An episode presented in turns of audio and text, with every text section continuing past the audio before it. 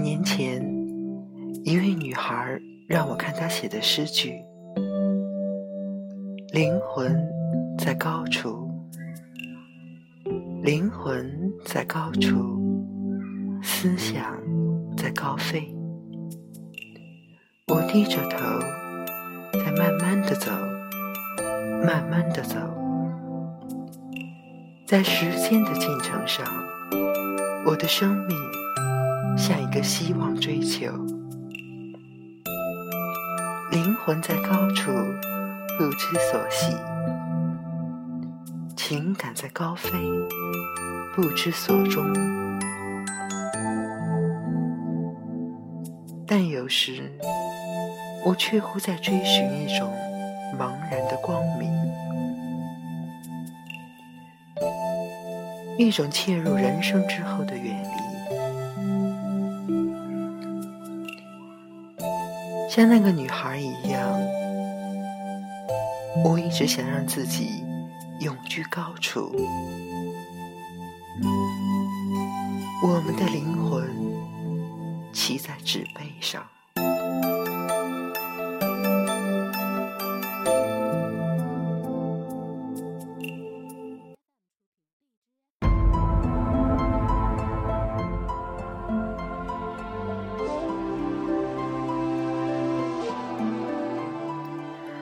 大家好，这里是励志 FM 幺零七二四一六八号客栈，我是花妖。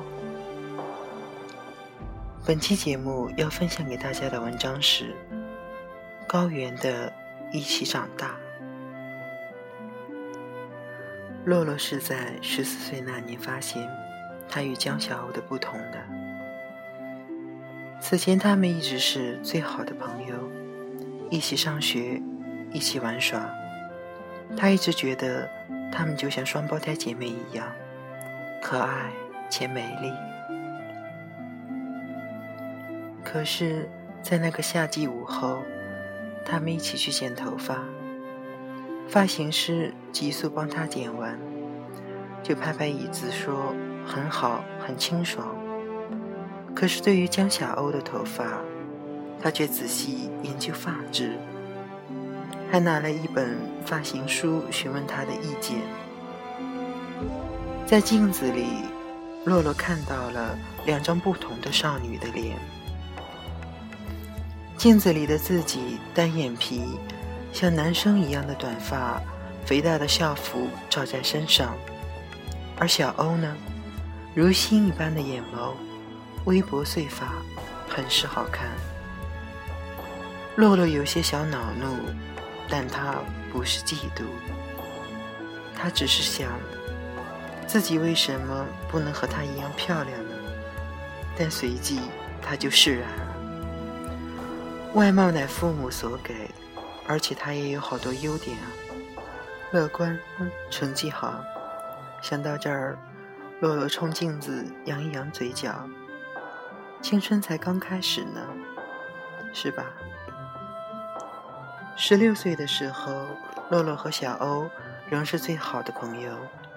小欧出落得愈发美丽，碱水秋桐，碱水秋桐这样的词就是专门为她准备的吧。洛洛长高了一些，头发也留长了，可她依然隐没在宽大的校服里。听到小欧早恋的消息，洛洛并不意外。书桌里掉出来的巧克力和情书，每每让小欧很烦恼地喊几声。但洛洛知道，小欧内心还是有众星捧月般的欢喜的。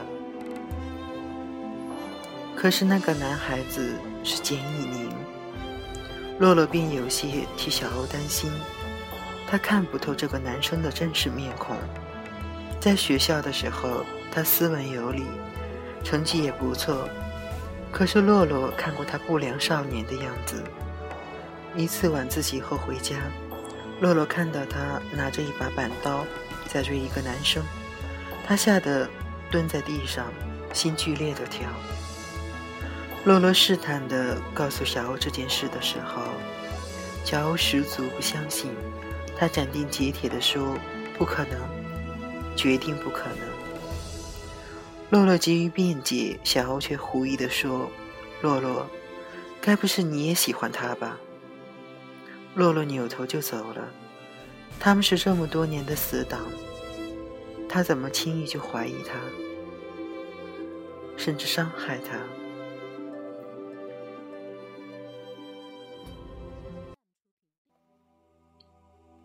他内心里是悄悄喜欢一个人，但绝不是钱一宁，是高他一级的若飞。他高瘦，皮肤黝黑。课间的时候，他会从二楼向操场望，找一下若飞的身影。找到了，内心就欢喜雀跃；找不到，就有小小失落。就是这些隐秘的小小的情感，让他觉得没有小欧陪伴的日子，也不是那么孤单。和若飞也不是完全没有交集。一次体育课后，洛洛去洗手，若飞在旁边说：“洛洛同学，能帮我拿一下校服吗？”天，他竟然知道他的名字。他惊得抱着他的校服，脸涨得通红。直到洛洛把校服推到他怀里，飞快地跑掉，耳边传来若飞的声音：“洛洛同学，我可以请你喝一杯冰红茶吗？”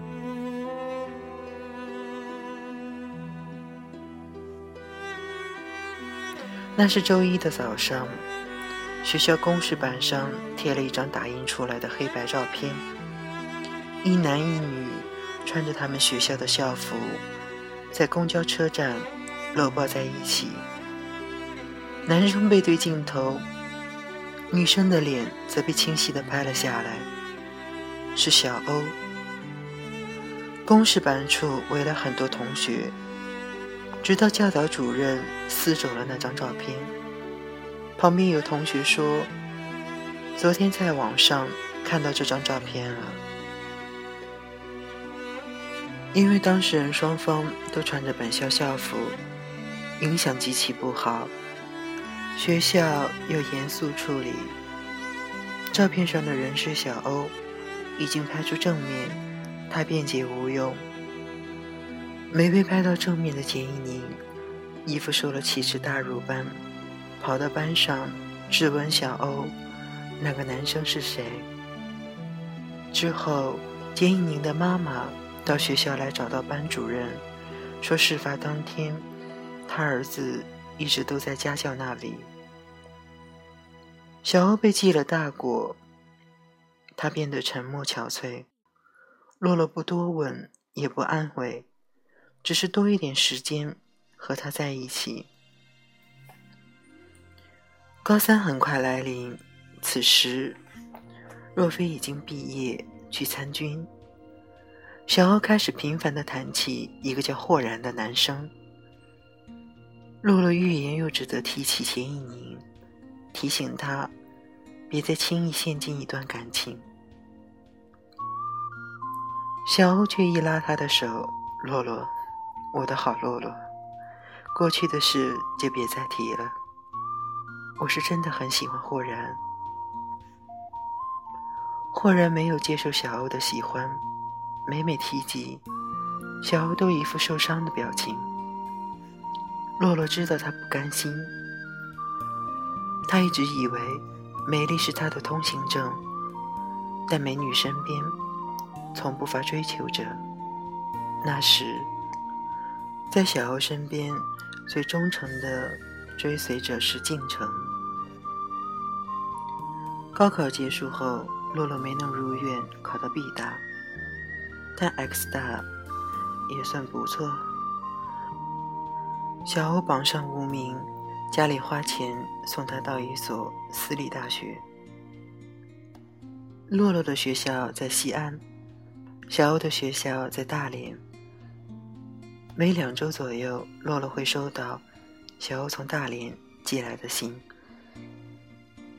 他总会给洛洛写一些很感性、很美丽的句子，也会写他在学校里的受欢迎程度。最后，他提到一个男孩，男孩有极俊帅的面容，画的一手好画，可他生了一种病，已经没有多少日子留在这世界了。他和小欧相识、相恋，他们彼此深爱对方。他说，他日日陪伴他，要陪伴他到生命的最后一刻。他多么想给他生个孩子，给他生命的延续。他在信的结尾写：“洛洛，山无棱，天地合，乃管与君绝。”之后很久，小欧都没有再给他写信。洛洛把课余时间都交给了图书馆，他喜欢坐在一个固定的靠窗的位置。古代文学和外国文学都是洛洛所喜欢的。他如痴如醉的在大学的生活中抽枝长叶，他依然觉得自己是丑小鸭。直到同学提醒他，邻座有一个偷看他的男生。直到他的位置上每天都有一瓶牛奶开始，洛洛意识到那男生在追求他。他用消失来表示拒绝，不是那男生不好，是洛洛从来没有忘记过若飞。此前他觉得自己配不上他，所以他要飞快的变好一些，再变好一些，希望在见到他的时候能博得他的注视，希望他会说：“这么多年，你去了哪里？”大一的暑假，洛洛没有回家，因此没能见到小欧。回校后不久，洛洛收到小欧的来信。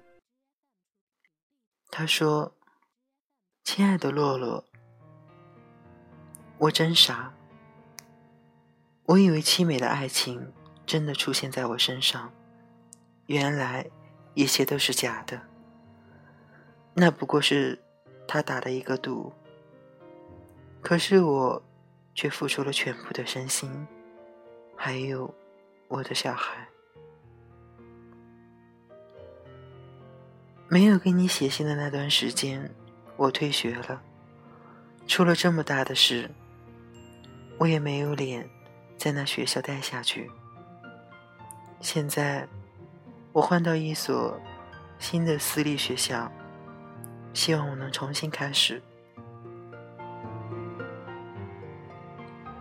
洛洛没有给小欧回信，他在日记本上写下一句话：“找到那个值得你爱的人，就一生。”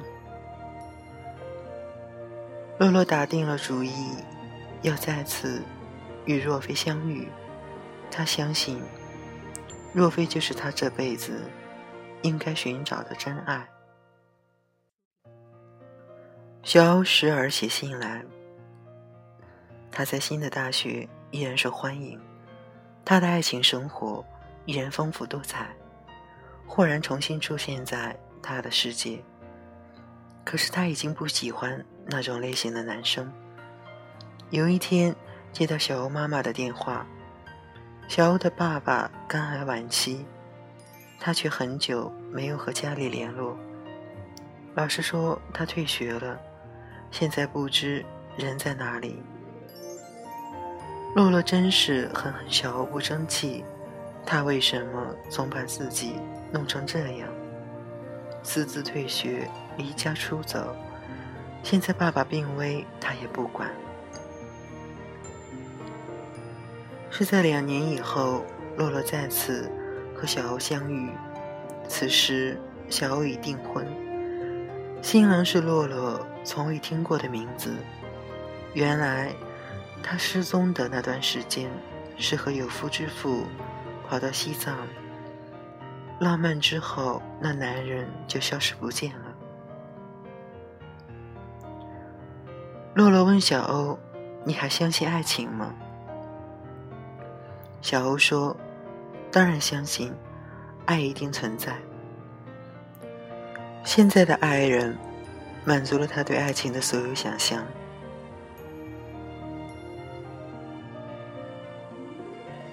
洛洛内心感慨：从小一起长大的朋友，在某个隐秘的时刻，就走向了分岔路口。他有他的方向，他有他的追求。他去了南方一家知名的媒体，和若飞取得了联系。在一次出差的时候，他们相约见面。他开车送她去机场。临别的时候，他们轻轻拥抱，再无下文。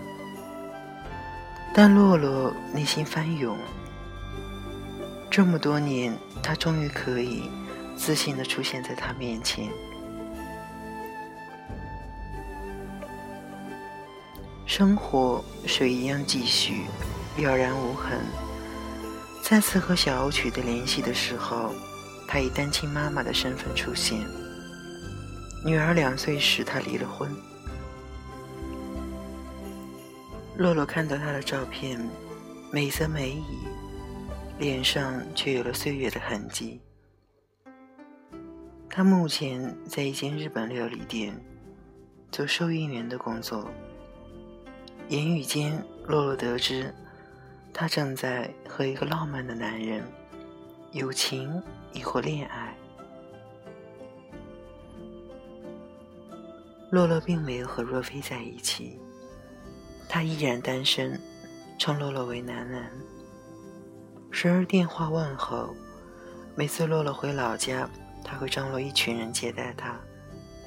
可他从来没有说过爱他，他也没有说过。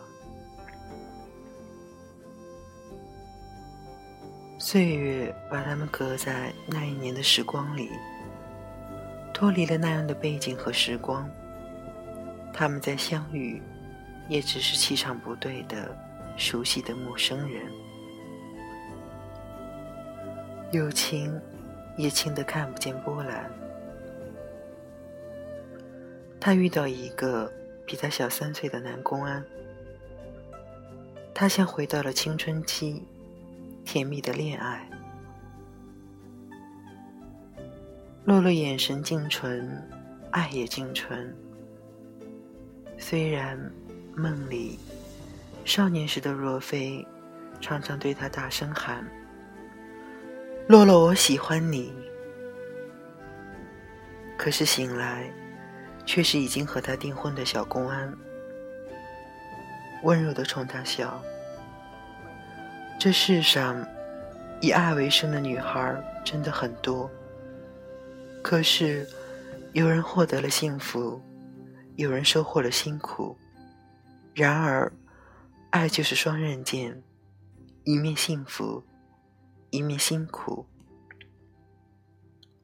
洛洛并不以为自己就是爱情的赢家，他也不以为小欧就是爱情的输者。他知道，就算岁月重来一次，小欧也会选择一次次的去爱。而他自己依然会选择把若飞藏在心间。